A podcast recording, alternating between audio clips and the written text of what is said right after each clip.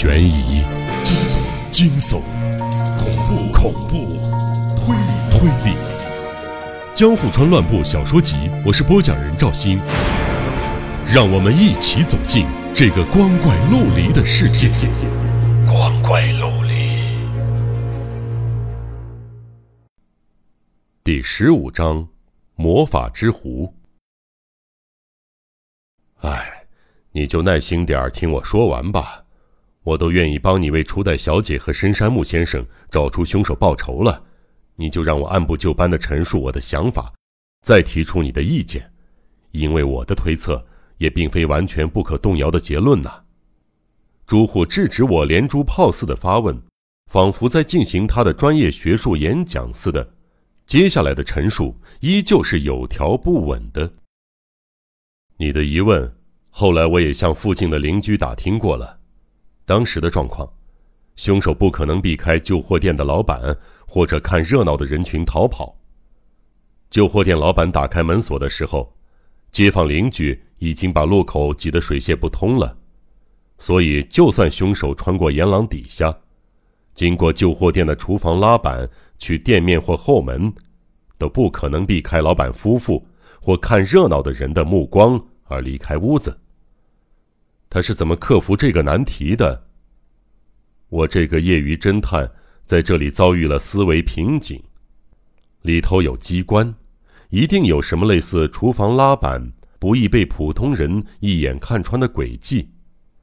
你大概知道吧？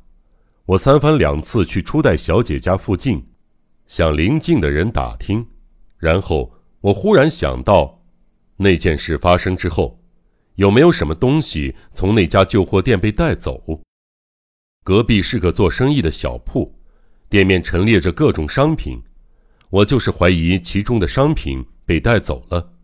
于是我调查一番，杀人事件发生的早上，在警察进行征询的种种混乱当中，有人买走了和这只花瓶成对的另一只，除此之外，没有任何大件物品售出。我算准了这只花瓶一定有问题。深山木先生也说了同样的话，可是我完全不了解其中的意义。我忍不住插嘴。没错，我也不了解，可是我就是觉得可疑。至于为什么，因为就在事件发生的前一晚，有个客人付钱预定了那只花瓶，把物品仔细用布巾包好之后。才回去的。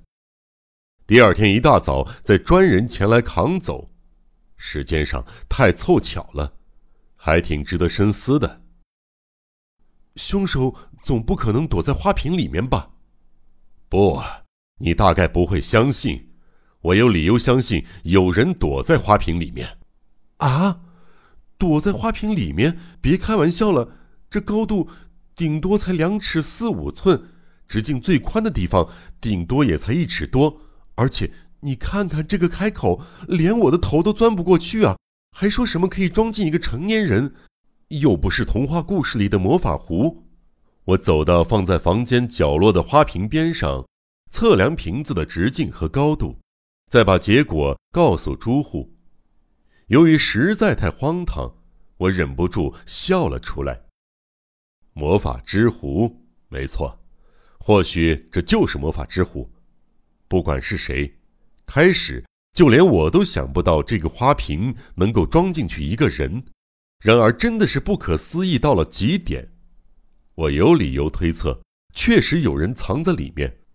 为了方便研究，我买下了落单的花瓶，但怎么都想不透。就在我还没有想出个眉目的时候，发生了第二宗杀人事件。深山木被杀的那天，我碰巧有事去了镰仓，中途还看到了你，便忍不住跟着你去了海边。结果不期然碰上了第二宗杀人事件。关于那个案子，我做了种种研究。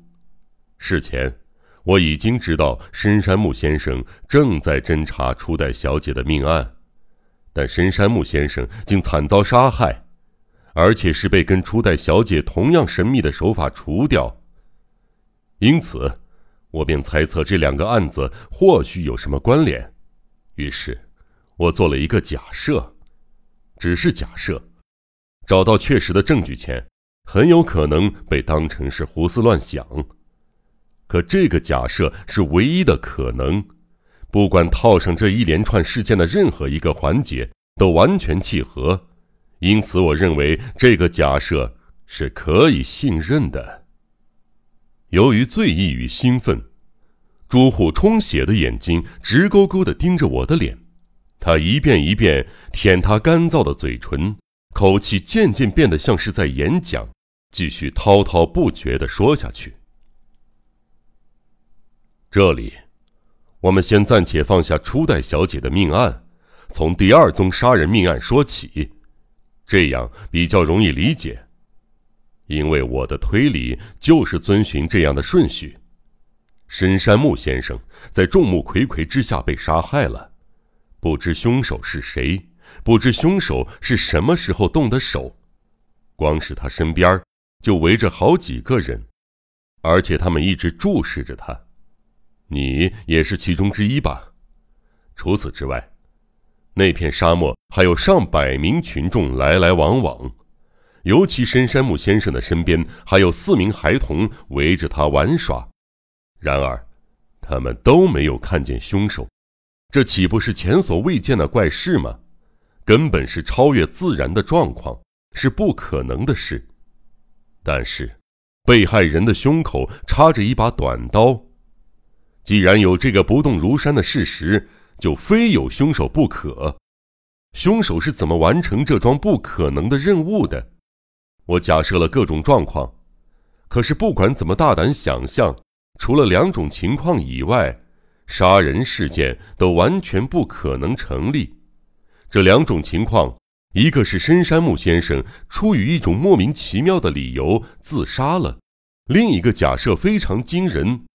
以及当时围在他身边玩耍的孩子之一，也就是那些连十岁都不到的天真孩童，假装正在玩沙子，趁机杀害了深山木先生。